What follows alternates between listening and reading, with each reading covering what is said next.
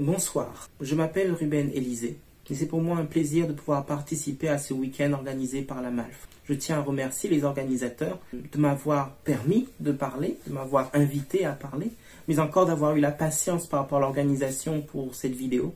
Ce n'a pas été évident du tout et je suis vraiment reconnaissant envers eux. Euh, le sujet que l'on va aborder, c'est la question de la foi et de l'action médicale. Pour cela, on va utiliser un passage biblique de base. Alors évidemment, donc, il y aura une réflexion à la fois spirituelle et professionnelle par rapport à cela. Le verset de base que j'ai choisi pour cette réflexion, c'est Jean 19, les versets 28 à 30. Jean 19, les versets 28 à 30. Lisons. Après cela, Jésus, qui savait que tout était déjà consommé, dit, afin que l'écriture fût accomplie, J'ai soif. Il y avait là un vase plein de vinaigre, les soldats en remplirent une éponge et, l'ayant fixé à une branche d'hysope, ils l'approchèrent de sa bouche. Quand Jésus eut pris le vinaigre, il dit Tout est accompli. Et baissant la tête, il rendit l'esprit. Prions. Seigneur Jésus, tu connais nos limites. Tu sais pourquoi nous sommes ce soir ensemble en train de te prier et de rechercher ta volonté, ta parole.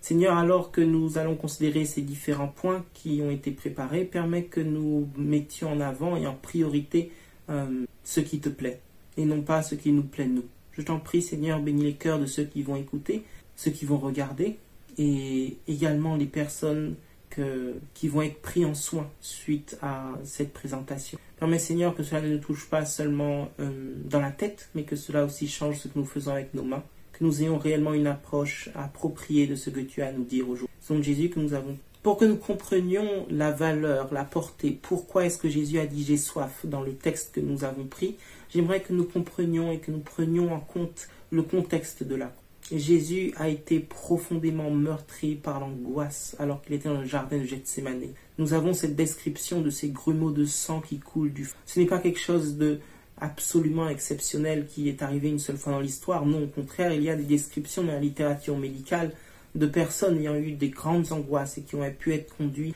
à avoir de tels grumeaux de sang. Ce n'était que le début de l'agonie. Ensuite, il va être jugé par les hommes. Pilate, Hérode, Pilate, à chaque fois, il va recevoir des coups, des injures. On va le frapper au visage, on va le frapper son corps, on va le fouetter, on va lui cracher, on va lui mettre cette couronne d'épines. La peine du Fils de Dieu est immense. De même qu'il était particulièrement pur, il était particulièrement sensible au péché et au mal.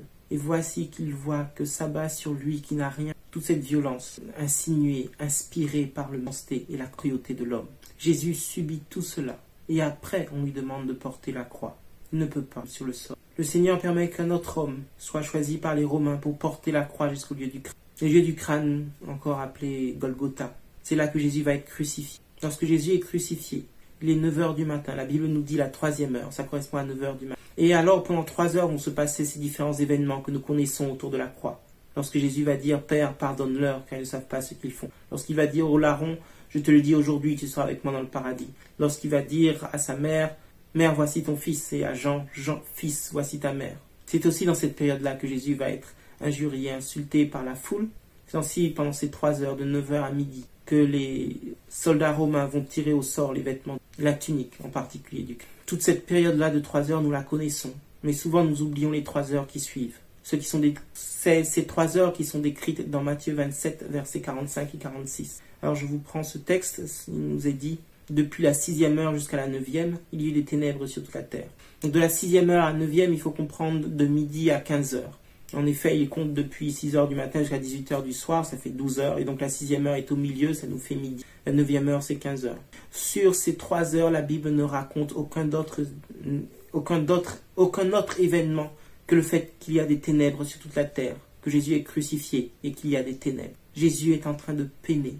Isaïe 53 nous dit qu'il porte sur lui nos souffrances, nos douleurs. Et dans ce moment de terrible peine et de terrible souffrance, tout ce qui nous est dit, c'est qu'il y a des ténèbres. Il semble qu'un silence terrible s'est abattu sur la foule, que personne ne n'ose s'exprimer tellement les ténèbres sont impressionnantes. C'est une description saisissante de la dépression, de l'angoisse, de l'anxiété, du découragement. Je ne suis pas en train de dire que Jésus est passé par tout cela. Non, non, non. Je suis en train de dire que cette scène est une description impressionnante de cette. À 15 heures, la neuvième heure, il nous est dit, verset 46, Matthieu 27, 46, Jésus s'écria d'une voix forte, Eli, Eli, lama sabachthani, c'est-à-dire, Mon Dieu, mon Dieu, pourquoi m'as-tu abandonné?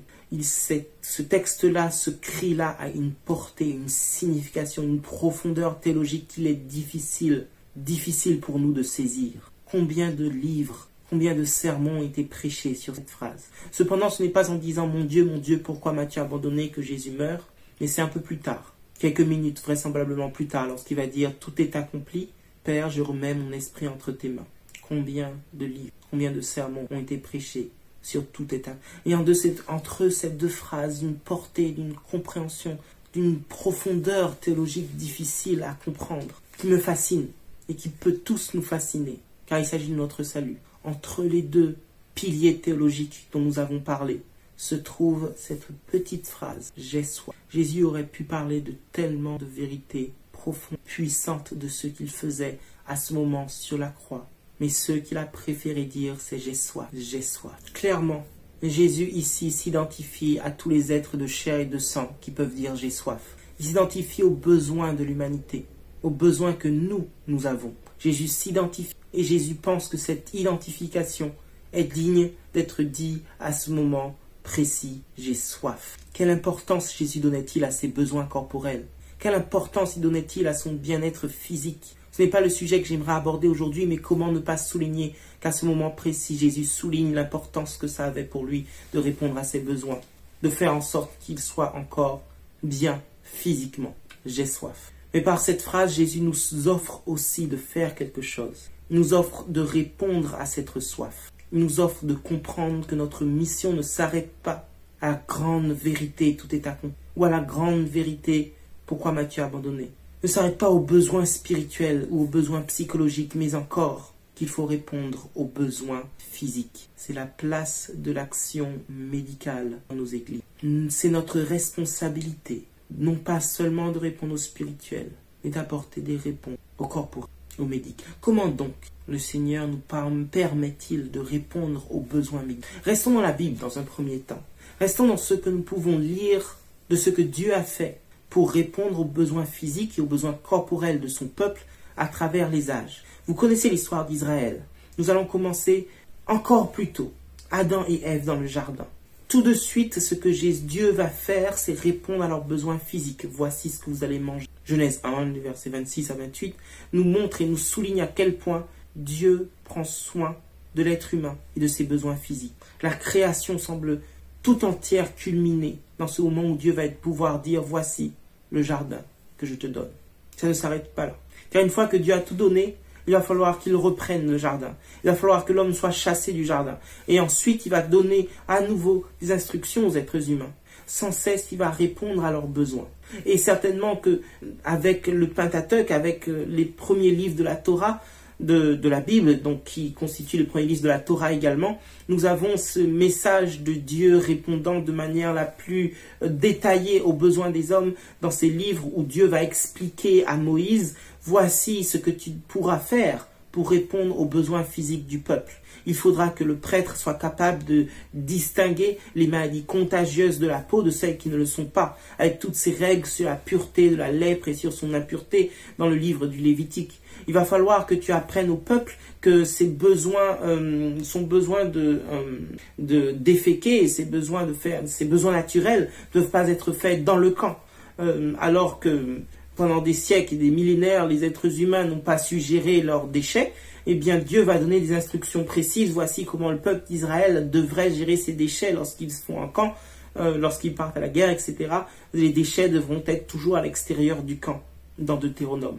Euh, ce sont des exemples, mais encore et encore, Dieu va expliquer par des mots extrêmement simples pour les Israélites. Le pur et l'impur, ce qui est approprié pour la consommation, ce qui n'est pas approprié. Comment faire pour être propre? Comment faire pour rester propre? Comment faire pour être en bonne santé Le peuple va effectivement être béni. Euh, il nous est dit qu'ils vont marcher pendant ces 40 ans dans le désert. Et il nous est dit dans Psaume chapitre 103 que parmi eux il n'y en avait pas un seul qui chancelait. Exode 15, verset 26 va également promettre que Dieu ne va pas les frapper des maladies des Égyptiens, mais qu'au contraire, il est l'Éternel qui guérit. Il y a un premier message très clair lors de la fondation d'Israël. Voici, je suis celui qui va prendre soin de vous, également physiquement. Seulement le message d'Israël ne devait pas se limiter à Israël.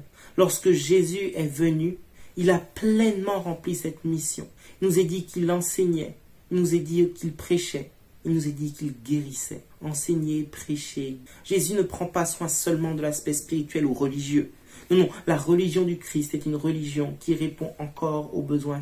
Est-ce que ça s'arrête là? Non, car une fois que l'Église est fondée, il nous est dit que le problème va rapidement se poser de la distribution de la nourriture dans l'Église. Et Dieu va pourvoir à travers l'organisation, l'administration de l'Église. Dieu va pourvoir à ce que soit pourvu aux besoins physiques des saints. Quelque chose que j'aimerais bien souligner. Dans l'Ancien Testament, Dieu met à part les Lévites et les prêtres et leur donne des fonctions médicales, de diagnostic et de purification et comment est-ce que les choses doivent être purifiées? Et voici que Dieu va mettre à part les apôtres, leur donner une mission de guérison surnaturelle, de prodige surnaturel, mais encore, il va leur confier la mission d'organiser l'Église. Et en tant qu'administrateur, ils vont créer un département service, un département du service qui s'appellera le diaconat. Euh, c'est ce qui nous est décrit dans, le livre des actes, bien sûr. Je n'ai pas la peine que je reprenne tous les textes qui sont décrits là, mais ils vont dire il n'est pas bon que nous délaissions le service à la table, euh, le, pardon, nous délaissions le service de la parole pour servir aux tables. Et donc ils vont créer un nouveau département dans l'Église. Voyez-vous, on a là la base, la fondation de ce que Dieu appelle la religion, la vraie religion. Nous avons la parole et nous avons le service. Jésus lui-même va mettre ses mains sur les apôtres et les apôtres vont être appelés à mettre leurs mains sur les diacres pour les mettre à part, pour le servir. C'est ça la base de l'action médicale dans l'Église. Pourquoi est-ce que Dieu désire ce département du service? Pourquoi Dieu désire cette action médicale? Eh bien, la Bible nous dit dans le Deutéronome, dans le Lévitique, lorsque Dieu va donner ses instructions, Dieu va souvent conclure en disant, Vous serez saints car je suis saint. Dieu va directement lier cette notion de pureté et d'impureté à cette notion de sainteté. Nous comprenons que pureté et impureté, ce n'est pas des termes théologiques ou spirituels, ce sont des termes extrêmement sanitaires. Lorsqu'il nous dit euh, oh, cette personne sera impure, elle devra se laver, et le lendemain elle sera pure, c'est très clair qu'on est en train de parler d'hygiène. Donc ces règles d'hygiène doivent directement les lier à la sainteté. Qu'en est-il dans le Nouveau Testament? Eh bien, il nous est dit, offrez vos corps comme des sacrifices vivants, ce qui sera de votre part un culte raisonnable. À nouveau, la notion de présentation à Dieu est essentielle, car le temple de Dieu est saint, et c'est ce que vous êtes. Très clairement, dans l'Ancien comme dans le Nouveau Testament, il y a cette notion d'association à la sainteté. Dieu prend soin de notre corps. Dieu instruit son peuple pour qu'il prenne soin de son corps. Non pas seulement parce que ben, c'est agréable et c'est gentil, mais encore parce qu'il y a une signification associée à ce. C'est la raison pour laquelle c'est le prêtre, le, sacrificateur, qui a ce rôle médical dans l'Ancien Testament. Et dans le Nouveau Testament, c'est la raison pour laquelle ce sont les apôtres qui à la fois reçoivent le mystère de la parole et le mystère de la guérison. Et ensuite, on a vu qu'ils vont devoir créer des départements pour développer l'œuvre. Mais ce département du diaconat, n'est pas fait de personnes non spirituelles ou non saintes. Au contraire, ils vont être sélectionnés sur des critères extrêmement spirituels. Et c'est de cette manière qu'on va pouvoir mettre les mains sur eux et qu'ils vont recevoir le Saint-Esprit, de manière à exercer ce ministère de service. On voit à quel point il y a une sainteté dans ce service. Si vous êtes intéressé par l'étymologie du mot saint, si vous cherchez euh, ce qui signifie en grec ou en hébreu, vous tombez sur la même signification. Mis à part, sacré. Lorsqu'on dit que quelque chose est saint ou quelque chose est sanctifié, on est en train de dire qu'il est sacré qu'il est consacré, qu'il est mis à part. Aussi, lorsque la Bible fait le lien entre la sainteté et cette œuvre médicale, il nous faut comprendre qu'il y a un rapport avec la mise à part, la sacralité. Dieu désire nous mettre à part, nous traiter avec un particulier respect. Dieu désire que nous apprenions à traiter nos corps avec un particulier respect. Parce que c'est comme ça qu'il souhaite nous traiter. Et c'est parce qu'il voudrait que nous le traitions. Vous serez mis à part car je suis mis à part. Vous serez saint, je suis saint. Qu'en est-il aujourd'hui? Est-ce que la Bible contient un message pour ce que nous devrions, là où nous devrions aller pour les derniers temps? 1 Thessaloniciens 5, verset 23. 1 Thessaloniciens 5, verset 23 nous porte un message tout particulier sur ce sujet. Je vais le dire, j'aimerais vraiment qu'on prenne celui-ci. Que le Dieu de paix vous sanctifie lui-même tout entier et que tout votre être, l'esprit, l'âme et le corps, soient conservés irrépréhensibles lors de l'avènement de notre Seigneur Jésus-Christ. Ce texte a une profondeur, une signification théologique immense. Lorsque la Bible parle de sanctification et de sainteté, elle ne s'arrête pas à l'esprit et au cœur. Non, non, non. Ou à l'âme. Non, non. La Bible dit l'esprit, l'âme et le corps. En plus, ce texte aussi souligne que la sanctification doit être complète pour un événement en particulier, dans la préparation d'un événement en particulier. La sanctification, ce n'est pas une préparation à la tombe. La sanctification, ce n'est pas une préparation à la mort. La sanctification est une préparation à l'avènement de notre Seigneur Jésus. Parfois, on croit qu'il faut prendre soin de son corps pour la longévité. C'est vrai. Car plus on vit longtemps, plus on pourra être mis à part pour Dieu, plus on pourra servir, plus on pourra aider les autres, plus on pourra prêcher l'évangile. Mais il y a quelque chose de plus grand, de plus profond, de plus important. C'est d'être préparé pour l'avènement de Jésus. C'est pourquoi à notre époque, à notre époque, il est si important de prendre soin de notre corps. Ça fait longtemps qu'on est sorti de l'Éden. Ça fait longtemps que nous ne vivons pas 900 ans. Ça fait longtemps qu'on ne peut pas trouver des centaines de milliers de personnes qui, comme les Israélites, n'avaient aucun infirme parmi eux. Non, non, non, ça fait très longtemps. Déjà à l'époque du Christ, il y avait des malades partout en Israël, des, aveugles, des sourds, des, des, des paralytiques, des personnes possédées par les démons. Aujourd'hui, à bien plus forte raison, alors que nous sommes encore plus loin de l'Éden, depuis 2000 ans, nous avons quitté l'Éden. Nous sommes euh, frappés par la maladie et par toutes sortes de souffrances qui sont beaucoup plus fréquentes aujourd'hui qu'auparavant. Peut-être que ce qui vous marquera, c'est le développement des maladies mentales. Mais ce serait complètement irrationnel de ne pas parler ici de la Covid. Euh, certains disent le Covid ou la Covid. Toujours est-il que cette maladie, cette plaie qui semble frapper le monde aujourd'hui et qui conduit à de très nombreux morts, il faut souligner que c'est quelque chose d'impressionnant et que ce n'est que le début des plaies des derniers temps. Oui, l'homme est entré dans une souffrance chronique avec le développement des maladies chroniques aujourd'hui. L'homme est dans une période de souffrance, de dégradation telle qu'il n'en a jamais connue.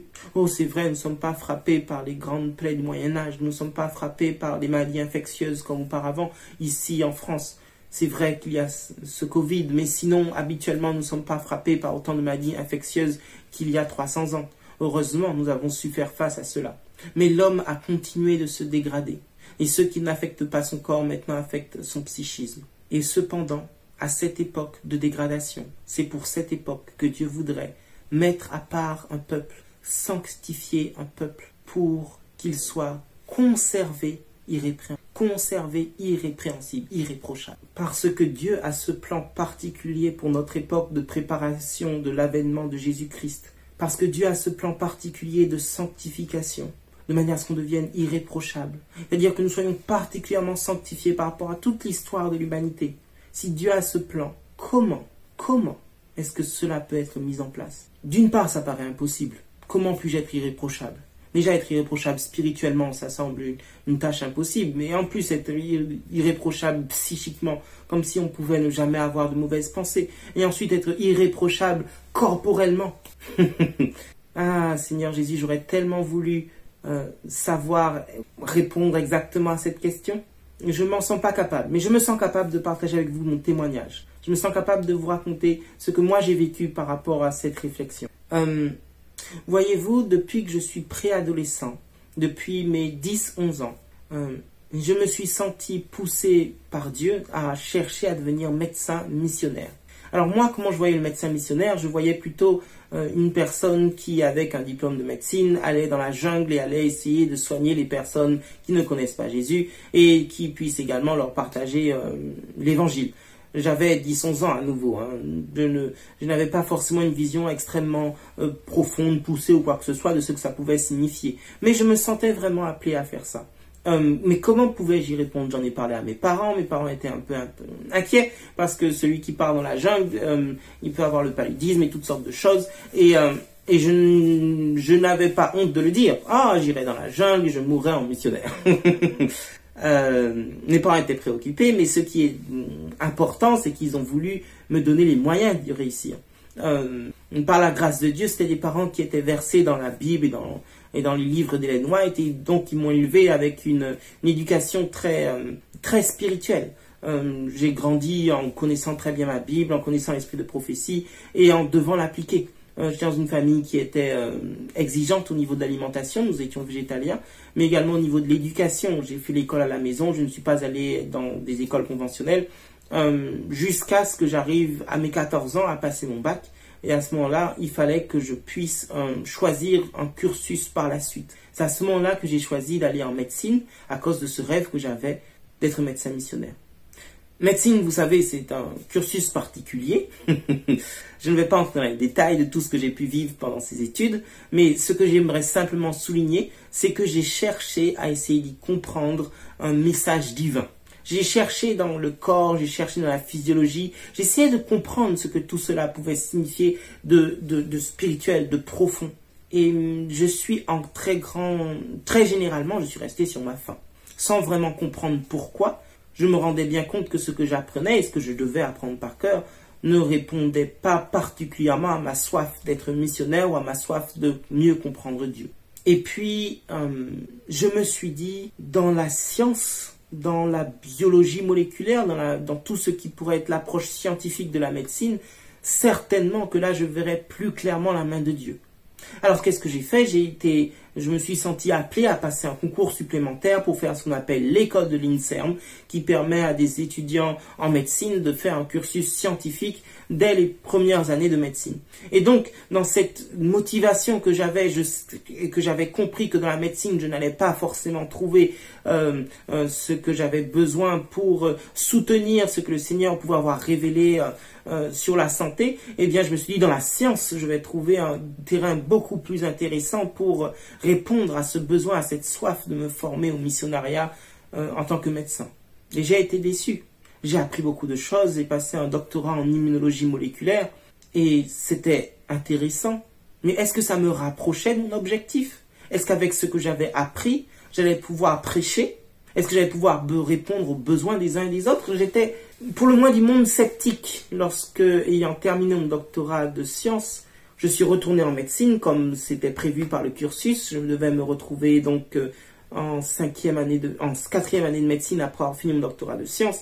Et là, je retourne en médecine, je finis mon externat et je me rends compte avec tout ce que j'ai lu, non, non, j'ai pas l'impression d'être beaucoup, beaucoup plus proche de Dieu. Oui, j'ai trouvé des choses, oui, j'ai glané par-ci et par-là, mais j'avais pas l'impression de me rapprocher de mon objectif professionnel, d'être médecin missionnaire.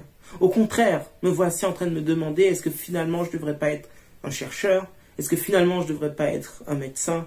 Dans un CHU, dans une université, dans un laboratoire. Est-ce que je ne pourrais pas peut-être fonder un institut adventiste, mais un institut de sciences classique, entre guillemets? Alors que je me pose toutes ces questions et que je me rends compte que le moléculaire semble être éloigné des besoins des gens, étant donné ce que je voyais en médecine par rapport à ce que je voyais en recherche moléculaire, je me dis, hmm, qu'est-ce que je pourrais faire encore pour me rapprocher de cet objectif Et c'est comme ça que je choisis la spécialité de santé publique. Et je suis actuellement en train de terminer mon internat de santé publique. Et donc là, on arrive en 2015, euh, j'ai 25 ans, euh, je commence mon internat de santé publique. Le premier semestre me plaît, le deuxième me plaît, et je commence à me rendre compte que là encore, on attend de moi quelque chose qui n'est pas ce que moi j'attends de ma formation. On attend de moi que je devienne universitaire, un médecin de santé publique capable de gérer peut-être des, épidémies ou de faire des études épidémiologiques, certainement pas de répondre aux besoins holistiques d'une personne, certainement pas de comprendre réellement quelles sont, quelle est la meilleure manière d'être un missionnaire en tant que médecin. Et donc je me retrouve à mon troisième semestre, à la fin de mon troisième semestre d'internat, à me demander, mais en fait, est-ce que je me rapproche vraiment de mon aspiration de départ? Ou est-ce que je m'en éloigne? Où est-ce que j'en suis? Où est-ce que j'en suis? Et dans ce questionnement, j'en ai marre et je prends une disponibilité. C'est une décision difficile à prendre que celle d'arrêter ses études pour aller ailleurs, surtout quand on ne sait pas c'est où ailleurs. Lorsqu'en janvier 2017, je suis en train, je prends la décision de faire ma demande de disponibilité, je ne sais pas où je vais. Tout ce que je sais, c'est qu'en mai 2017, j'arrête ces études qui me mènent je ne sais pas où. Ce qui veut dire que j'arrête aussi d'avoir mon salaire d'interne. Depuis mes 18 ans, j'ai toujours eu un salaire. Et là, je vais prendre la décision, je n'en aurai pas. Je n'en aurai pas et je vais je ne sais pas où. Vous pouvez imaginer que mes parents sont inquiets. Euh, certains de mes amis aussi, d'autres m'encouragent. Vas-y, fais ce que tu as envie, c'est super, etc. Hum, mes parents aussi veulent m'encourager à, à aller par la foi, mais ils veulent aussi que je sois raisonnable. Et lorsque je suis en train de prendre cette décision, clairement, je sors un petit peu du raisonnable, car je ne sais pas ce que je vais faire. Alors je cherche, je prends des contacts, et je dois souligner ici l'aide de, responsable de la santé de la Fédération France Nord, qui me dit Ah, mais c'est super, je te mets en contact avec X, avec Y, avec Z, euh, pasteur Mikala, hein, qui va m'aider. Et euh, il va me mettre en contact avec plusieurs personnes, et finalement, je vais réussir à décrocher, entre guillemets, euh, un séjour au Portugal le centre de santé adventiste. J'ai beaucoup de choses à raconter sur cette histoire-là et je vais essayer de me centrer sur l'essentiel. À partir du Portugal, je crée de nouveaux contacts et je vais aller aux États-Unis dans un centre de santé, le Wildwood Lifestyle Center. Hmm. Une fois dans ce centre à Wildwood, je vais être conduit par l'administration de Wildwood à aller dans plusieurs autres centres adventists. En tout, j'ai dû visiter une dizaine de centres de santé sur une période qui, alors qu'au départ je pensais peut-être six mois, s'est transformée en deux ans. Et là, là, je vais trouver la réponse à ma soif. Je vais trouver des gens qui sont capables de prendre en soin des maladies chroniques. Non pas simplement en disant aux gens de prendre une herbe ou un traitement naturel, mais encore en leur enseignant à se rapprocher de Jésus-Christ. C'est assez extraordinaire l'expérience que on peut avoir de voir des personnes venant avec un immense besoin, que ce soit une dépression majeure, que ce soit un diabète compliqué d'insuffisance rénale, que ce soit euh, une maladie rare et dont les traitements sont inconnus, ou bien que ce ou bien lorsque c'est une maladie cardiaque, une obésité euh, morbide, euh, quelle que soit la maladie avec laquelle ces personnes venaient, on pouvait voir une amélioration et souvent une guérison. Oui, dans ces centres, les boiteux se mettent à marcher, parfois en une seule séance. Quand je dis séance, on n'est pas dans des séances euh, surnaturelles, on va poser les mains et, et on va crier ou des choses comme ça. Non, non, on est dans des séances de soins, dans une seule séance de soins parfois, parfois dans une seule consultation on va voir la personne changer entre avant et après avoir vu son médecin. Et je dis bien son médecin, quelqu'un qui va lui faire un examen clinique et qui va parler énormément avec la personne. J'ai vraiment vu dans ces prises en soins différentes, atypiques, j'ai vu l'eau que je cherchais, l'appel que j'avais, la réponse à l'appel que j'avais. Alors, si vraiment de telles choses se passent dans des centres de santé adventistes dans le monde, si vraiment cela maintenant a même une réponse scientifique dans ce qu'on appelle la lifestyle medicine, qui bien sûr ne couvre pas l'ensemble de ce que cette œuvre médicale adventiste fait. Non, la lifestyle medicine, c'est avant tout la médecine de mode de vie, cette capacité que l'on a que si on enseigne à quelqu'un de bien manger, de faire du sport et de bien dormir, euh, je résume, hein, mais c'est vraiment les trois piliers principaux, la, la relaxation, la nutrition et euh, l'exercice physique. Euh, si on met ces trois choses ensemble, eh bien, les principales maladies de civilisation peuvent vraiment être vaincues, que ce soit diabète, hypertension, maladie cardiovasculaire. Ces trois choses-là, très claires, très simples. Non, non, c'est pas seulement ça qu'on voit dans les centres adventistes. On voit l'usage de toutes sortes de choses et de toutes sortes de prières et de toutes sortes de, groupes et de toutes sortes de, de relations particulières avec le patient qui fait que finalement la guérison vient réellement du Christ. C'est ça que j'ai vu. Alors, puisque cela existe, pourquoi est-ce que ce n'est pas ce que l'on voit partout? Et j'aimerais là souligner que lorsque je dis centre adventiste, je ne dis pas n'importe quel centre adventiste. Je suis également allé dans des hôpitaux adventistes où on soignait de manière systématique les personnes d'une manière très similaire à un hôpital, classique et avec des résultats très similaires. Non, non, je parle spécifiquement des centres de mode de vie, des centres où on va accompagner le patient et lui offrir quelque chose qu'on ne trouve tout simplement pas ailleurs. Pourquoi, si donc c'est possible, si donc c'est efficace, si donc c'est réel, pourquoi est-ce que ce n'est pas le soin principal utilisé dans le monde. Euh, si l'hydrothérapie, si euh, le soin par les plantes, si euh, passer du temps avec les patients et des méthodes de, psychothérapie basées sur la Bible sont aussi efficaces que les centres le disent, pourquoi est-ce que ce n'est pas partout dans la littérature scientifique? Pourquoi ce n'est pas publié dans tous les journaux? Et pourquoi est-ce que ben, il n'y en a pas des dizaines et des centaines partout dans le monde J'aimerais vraiment pouvoir répondre en détail avec cette question, mais je pense vraiment que ce ne serait pas approprié. Le temps va nous manquer dans cette toute petite présentation d'un vendredi soir d'expliquer euh, tout ce qu'on peut comprendre de pourquoi on en est là aujourd'hui. Mais ce qui est certain, c'est que les conseils initialement donnés à l'Église adventiste, qui fait que nous avons ces centres et que nous avons ces merveilleux résultats, ces conseils ne sont pas connus, voire ne sont pas suivis lorsqu'ils sont connus. Alors, vous allez peut-être penser, oui, est-ce qu'il parle de la réforme alimentaire, parce que c'est ce de laquelle tout le monde parle? Bof, c'est un petit point dans un océan de vérité. Parce que si la réforme alimentaire était aussi efficace pour toutes les pathologies que certains pourraient le croire, oui, ce serait dans toutes les revues scientifiques, parce que ce n'est pas très difficile à prouver. Non, non, la raison, la raison profonde, des raisons profondes, j'aimerais en pointer deux, en pointer deux qui ne ressortent pas simplement de mes recherches, de mon expérience, mais encore qui sont citées de manière classique dans la littérature euh, des euh, personnes qui se posent la question dans l'Église et des personnes se posent la question dans le monde. Pourquoi la médecine de mode de vie est seulement une branche de la médecine qui apparaît de manière majeure aujourd'hui alors que c'est tellement efficace? Les deux, deux réponses que j'aimerais apporter, celle par rapport à l'Église. La première, c'est la triste histoire de la séparation entre le missionnariat médical et la médecine dans l'Église. C'est très difficile de tout résumer, mais ce que j'ai découvert dans mon expérience et ce que j'ai pu observer, c'est que clairement, il y a eu une séparation, comme je vous disais, entre les hôpitaux et les centres de santé. Donc, ce qu'on pourrait appeler la médecine adventiste et le missionnariat médical adventiste, entre les sanitariums et entre les cliniques. Non pas qu'il euh, y ait forcément eu de la, du rejet l'un de l'autre, mais en tout cas, dans l'administration, les choses ont été gérées très différemment. Euh, ce qui, moi, m'a marqué, c'est lorsque j'ai découvert que les missionnaires médicaux étaient censés être euh, consacrés par l'Église et financés en partie par la dîme. Dans les plans initialement posés lorsque l'Omalinda est créé, lorsque a été créé, que les premiers sanitariums sont fondés, oui, il y avait cette idée que c'était l'Église qui prenait en soin tout ça.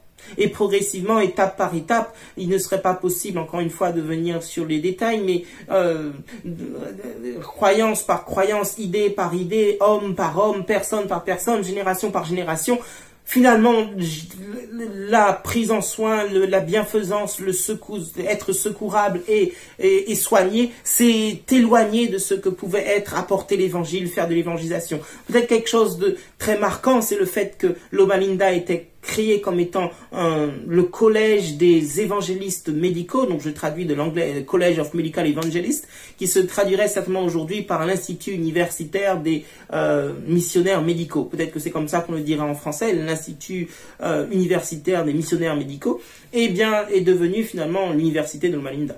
Euh, les termes médicaux, missionnaires, enfin, l'école de médecine de l'Omalinda, bien sûr, mais le terme missionnaire a disparu le terme missionnaire a disparu. Peut-être que c'est très typique finalement de cette évolution, que finalement ce qui est missionnaire et ce qui est médical, c'est très éloigné dans notre Église. Ce sont très éloignés. L'un c'est très éloigné de l'autre dans notre Église. C'est ce qui s'est passé dans l'Église. Mais il s'est aussi passé quelque chose dans le monde.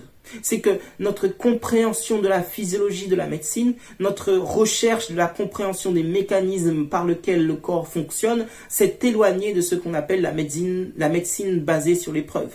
Au XIXe siècle, lorsque Claude Bernard écrit, il pense qu'un jour viendra où la médecine sera entièrement scientifique, entièrement empirique, et que nous serons capables effectivement, à partir de la compréhension que nous avons du corps, de euh, choisir ce qui est idéal pour le patient, proposer ce qui est idéal pour le patient. Mais lorsque dans les années 60, l'essor de la médecine basée sur l'épreuve euh, prend l'avance sur la réflexion et sur la euh, j'ai presque envie de dire, sur la philosophie médicale et sur la réflexion sur la physiologie, euh, on va commencer, on va devoir imposer de, quand je dis on va devoir imposer, c'est, pas de manière à ce qu'il y ait une conspiration ou quoi que ce soit. Non, non. Ce que je suis en train de dire ici, c'est que de manière naturelle, on va être poussé à un certain réductionnisme scientifique qui va faire que l'on va chercher à appliquer sur des grandes cohortes de patients le traitement le plus universel possible, le plus reproductible possible. Et quoi de plus reproductible qu'une gélule? Quoi de plus reproductible qu'un comprimé? Quoi de plus reproductible qu'un médicament? Et le médicament et le, rechercher le soin le plus simple va prendre le pas sur rechercher le soin le plus approprié. Et c'est seulement aujourd'hui que l'on va maintenant parler de médecine personnalisée, bien que le terme soit tristement galvaudé. On va chercher avec euh, le big data et l'avancée sur la génétique, sur l'épigénétique et sur des dosages extrêmement savants dans le sang, on va chercher à nouveau à réadapter et à ne pas mettre euh, un protocole de soins systématiquement le même pour une même pathologie. Je caricature, bien sûr. Mais le point que je veux souligner, c'est que finalement notre médecine, même quand on ne sait pas comment le médicament agit, même quand on ne sait pas comment est-ce que la pathologie s'est développée, on saura quel médicament donner. Voyez-vous, peut-être que ce qui est le plus marquant par rapport à ça, c'est de réfléchir à quels sont les médicaments principalement prescrits dans le monde et de s'apercevoir que la grande majorité, en France on pourrait dire 10 sur les 15 en fonction des chiffres qu'on prend bien sûr, mais 10 sur les 15 plus prescrits en France, euh, les deux tiers sont des anti quelque chose, des inhibiteurs de quelque chose. Va inhiber, on va empêcher la réponse physiologique du corps. C'est aujourd'hui le mieux que l'on sait faire en médecine basée sur les preuves. Ça n'a rien à voir avec l'approche que l'on fait dans, dans le soin, dans les, dans centres de santé adventistes, où ce que l'on va chercher, c'est la physiologie. Comment est-ce que je vais permettre à la nature de se réparer, de combattre elle-même la pathologie. Hum, je suis dans une description des choses qui est légère et qu'il ne faudrait pas prendre de manière euh, euh, caricaturale et se contenter de dire oh il a parlé contre euh, la médecine conventionnelle ou contre ceci. Non non non. Ou contre l'Église. Ce n'est pas du tout l'idée. Je veux seulement souligner des grandes tendances pour apporter de la réflexion sur comment se fait-il qu'il pourrait exister dans un centre euh, dans un petit centre de santé adventiste, des soins extrêmement efficaces et cependant qui ne sont ni enseignés ni pratiqués ailleurs dans le monde. Lorsque j'ai été confronté à cette situation, lorsque j'ai été confronté à me rendre compte que finalement je n'avais pas bu ce dont j'avais besoin pour étancher ma soif jusque-là, que j'avais passé 13 ans d'études sans apprendre ce que je cherchais à faire pour ma profession, été obligé de me rendre compte, de me remettre en question, de me rendre compte que je devais remettre en question ce que je faisais, ce que j'avais fait et ce que je programmais. Ce que je faisais, comment est-ce que je prenais soin de moi-même, comment est-ce que je prenais soin des autres, quels conseils je donnais, ce que j'avais fait, ce que j'avais pu proposer comme soin, ce que j'avais pu proposer comme traitement, ce à quoi j'avais participé dans mes stages en tant qu'externe ou en tant qu'interne, et ce que je ferais. Qu'est-ce que j'ai comme projet pour l'avenir? Comment est-ce que je vais pouvoir appliquer cela en pratique? Qu'est-ce que va, à quoi va ressembler ma profession? C'est pourquoi je suis resté deux ans. Je devais avoir des réponses à ces questions. Qu'est-ce que je fais? Il a fallu me rendre compte que ce que je fais, ma, ma mission actuelle, ce que Dieu me demande de faire aujourd'hui, c'est de faire de mon mieux. Aussi bien à l'église qu'à la fac, qu'à l'hôpital, dans tous mes stages, de faire de mon mieux. Là où je suis, je dois être une lumière. Là où je suis, je dois être fidèle. Là où je suis, je dois être honnête. Qu'est-ce que j'avais fait? J'avais cherché des réponses à mes questions auprès de savants qui ne connaissaient pas mes questions. Ils ne savaient pas que je cherchais le Christ dans toutes mes études. Ni mes professeurs, ni mes collègues, ni mes camarades. Personne ne savait ce que je cherchais. Donc bien sûr, ils ne pouvaient pas répondre à ma question. Mais non seulement j'avais pas trouvé donc la réponse à mes questions, mais encore j'avais participé. Hein, par, mes, par, mes recherches, par mes présentations, par mes prescriptions, j'avais en quelque sorte pas répondu aux véritables besoins des gens qui étaient devant moi. J'avais donné ce que j'avais reçu, et ce que j'avais reçu, ce n'était pas de l'eau. Peut-être que c'était du vinaigre. Je trouve ça très impressionnant que lorsque Jésus dit j'ai soif, lorsque le Fils de Dieu en train de sauver l'humanité adresse son besoin d'être humain aux êtres humains, ceci apporte du vinaigre. C'est suffisamment important pour que la Bible souligne que c'est une prophétie, hein, que c'est l'écriture qui est accomplie, et que ça se trouve dans ce texte dont nous avons parlé. Je ne veux plus donner de vinaigre. En considérant ce que j'avais pu réaliser, ce que j'avais pu décider, ce que j'avais pu euh, faire, j'étais obligé de me rendre compte que non, c'est pas ça ma vie. Ma vie ne n'est pas de boire et de donner du vinaigre. Je veux de l'eau pure. Je veux que Christ puisse dire lorsqu'il reviendra, tu m'as vu quand j'avais soif et tu m'as donné de l'eau. J'aimerais qu'il dise cela de ce que moi je fais. Et pour qu'il puisse dire cela, pour qu'il puisse s'adresser à moi en ces mots, je veux donner de l'eau. Matthieu 10, 42, quiconque donnera seulement un verre d'eau froide à l'un de ses petits parce qu'il est mon disciple, je vous le dis en vérité, il ne perdra point sa récompense. Je veux donner ce verre d'eau froide. Voyez-vous, lorsque j'étais pendant ces deux ans, pour mieux comprendre ce que Dieu veut pour moi, mais aussi pour commencer à pratiquer ce que je commençais à comprendre, j'ai créé un programme de formation. C'est-à-dire que l'Institut de Wildwood, voyant que j'étais très motivé à apprendre cette nouvelle manière de faire la médecine que je ne connaissais pas, eh bien m'a dit mais pourquoi est-ce que tu ne créerais pas un programme pour tous les autres jeunes, tous les autres médecins, jeunes ou pas, qui cherchent à faire une telle expérience à, remettre en question et aussi leur mission, est-ce que tu ne créerais pas un programme qui condenserait tout ce que tu as appris? Et donc, qu'est-ce que j'ai fait? J'ai discuté avec des dizaines de médecins de, adventistes euh, missionnaires là-bas et j'ai cherché à créer un programme approprié. On a invité plusieurs de ces médecins à enseigner durant ce programme et on a créé un programme d'un mois. Et ce programme d'un mois que, auquel j'ai évidemment participé euh, plusieurs fois puisque je suis resté longtemps, euh, j'ai pu voir, ce programme m'a énormément appris. C'est le programme Lifetime Medicine Observer Program.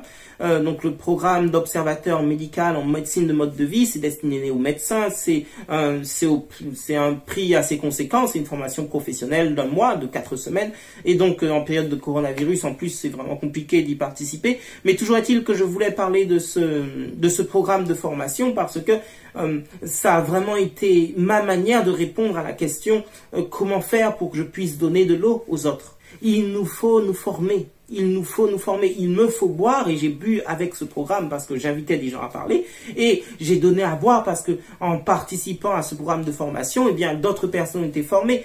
Euh, les bénédictions étaient immédiates. Un médecin en particulier diabétique est venu avec son diabète, il est reparti sans. Et il a dit, j'ai enfin compris la relation qu'il y a entre la loi de Dieu et la santé. Euh, euh, il y a plusieurs autres exemples et je voudrais pas prendre tout votre temps pour raconter les bénédictions de ce programme, mais de manière claire, immédiatement, les personnes qui sortent, les soignants qui sortent soignent différemment leurs patients, que ce soit par la prière, que ce soit par l'étude de la Bible avec eux, que ce soit par l'évangélisation, que ce soit en formant d'autres soignants sur le message de la santé dans la Bible. Mais après avoir fait ces deux ans aux États-Unis, il fallait que je revienne et que je termine mon internat il faut que je prévoie un avenir professionnel après mon internat. Alors, de la même manière que quand je suis parti, euh, je ne savais pas où j'allais, aujourd'hui, je ne sais pas ce que je ferai à la fin de mon internat. Mon internat finit l'année prochaine, si Dieu veut, bien sûr, euh, en fin d'année. Je ne sais pas exactement ce que je ferai, mais j'ai prié, j'ai remis entre les mains de Dieu encore une fois, qu'est-ce que je vais pouvoir faire pour accomplir l'action, la mission que tu m'as donnée? Quelle est l'action médicale que tu me demandes? Et je, suis convaincu que même si je ne sais, je ne sais aujourd'hui que le lieu, hein, je sais que je veux rejoindre la jeune fille que je fréquente et que j'apprécie euh, et qui est en Guadeloupe, donc je pense que c'est là que j'irai. Donc je sais à peu près où je vais. Maintenant, je ne sais pas ce que je vais faire. Je sais que je veux être médecin missionnaire, je sais que je veux soigner les autres et former ceux qui peuvent être formés. Je sais aussi que je suis, je serai spécialiste en santé publique, que c'est la spécialité que je fais. Donc je sais que je sais le cadre, mais je ne sais pas exactement ce que je vais faire. Mais je veux y aller par la foi. Je veux donner de l'eau. Voyez-vous, je crois que l'appel est adressé à chacun d'entre nous. Je ne sais pas où est-ce que vous en êtes. Est-ce que vous en êtes à l'étape de la formation, comme moi, qui était cet étudiant qui ne savait pas ce qu'il voulait faire, qui, réfléchissait, qu'est-ce qu'il va devenir, et qui a compris, ah, il pourrait être missionnaire médical. Et qui a compris qu'il pouvait être missionnaire médical, a remis en question la formation qu'il faisait et est parti finalement faire une autre formation. Mais la, toute première étape, c'est l'appel. L'appel quand j'étais préado. Ensuite, une fois qu'on a l'appel, il, faut réfléchir comment je vais me former. Une fois qu'on a réfléchi comment on va se former, c'est après seulement peut réfléchir, ah oui, mais qu'est-ce que je vais faire concrètement? Je ne sais pas où est-ce que vous en êtes, hein, dans quelle étape de votre réflexion vous êtes. Peut-être que vous êtes déjà missionnaire médical euh, en pratique aujourd'hui. Euh, peut-être que vous désirez plus vous former. Peut-être que vous désirez partager la formation que vous avez eue. Peut-être que vous désirez mieux comprendre comment est-ce qu'on peut recevoir cet appel. Pourquoi est-ce qu'il y a cet appel? Peut-être que la question est plutôt euh, comment je me forme? J'ai reçu l'appel, j'ai compris, je veux y aller. Comment je vais faire pour être formé? Pour toutes ces questions, hmm, il y a des organisations qui se créent aujourd'hui. La MALF est déjà un contact important pour être en contact avec d'autres professionnels de santé, d'autres missionnaires médicaux qui cherchent également à appliquer, à être fidèles dans leur foi et à pratiquer leur profession ou leur appel, leur vocation particulière euh, médicale. Il y a aussi le réseau Santé Globale, qui est l'association que j'ai fondée pardon, j'ai participé à sa fondation, je ne l'ai pas du tout fondé, j'ai participé, j'étais à côté de ceux qui le fondaient, et aujourd'hui donc je suis appelé à sa présidence pour gérer en fin de compte euh, un réseau de personnes souhaitant se former et avancer dans le missionnariat médical. Euh, vous aurez certainement plus d'informations par la MALF lorsque la, publicité de, cette association sera diffusée, lorsqu'elle sera euh, correctement déclarée par rapport à l'État, etc. Mais toujours est-il que cette association est en train de créer des programmes de formation, est en train de créer un annuaire de professionnels de santé et est en train de proposer, de créer aussi des séjours de santé pour permettre de proposer ici en France une approche missionnaire médicale à tous ceux qui en ont besoin. C'est pas aujourd'hui, c'est pas demain que nous arrivons à remplir pleinement la mission que Dieu nous a confiée, que Dieu nous a confiée, mais dès aujourd'hui, on peut s'engager, on peut participer, on peut faire avancer.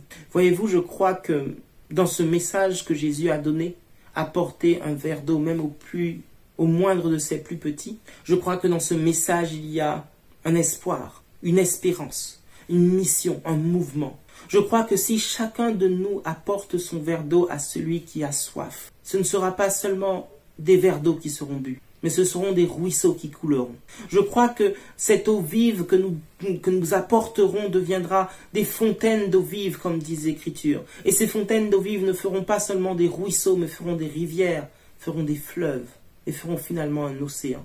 Voici ce que l'esprit de prophétie nous a laissé comme message par rapport au missionnariat médical. C'est dans un livre qui n'est malheureusement pas entièrement traduit en français, Medical Ministry, page 317, nous lisons Nous verrons l'œuvre missionnaire médicale s'élargir et s'approfondir à chaque étape de son projet, à chaque étape de son progrès, en raison de l'afflux de centaines et de milliers de ruisseaux, jusqu'à ce que la terre entière soit couverte, autant que les eaux couvrent la mer, autant que les eaux alors ceux qui ont faim et soif de justice seront rassasiés, et le Seigneur reviendra, nous retrouvant tous dans la sainteté, irréprochable, esprit, âme et corps. C'est ma prière, c'est mon souhait, et c'est ce en quoi je crois, et que je vous invite également. Je vais terminer par une prière. Seigneur Jésus, nous te remercions pour ce moment de réflexion et de recherche de ta volonté. Nous te supplions de répondre à nos besoins, afin que ton nom soit glorifié et que tous te reconnaissent. Amen.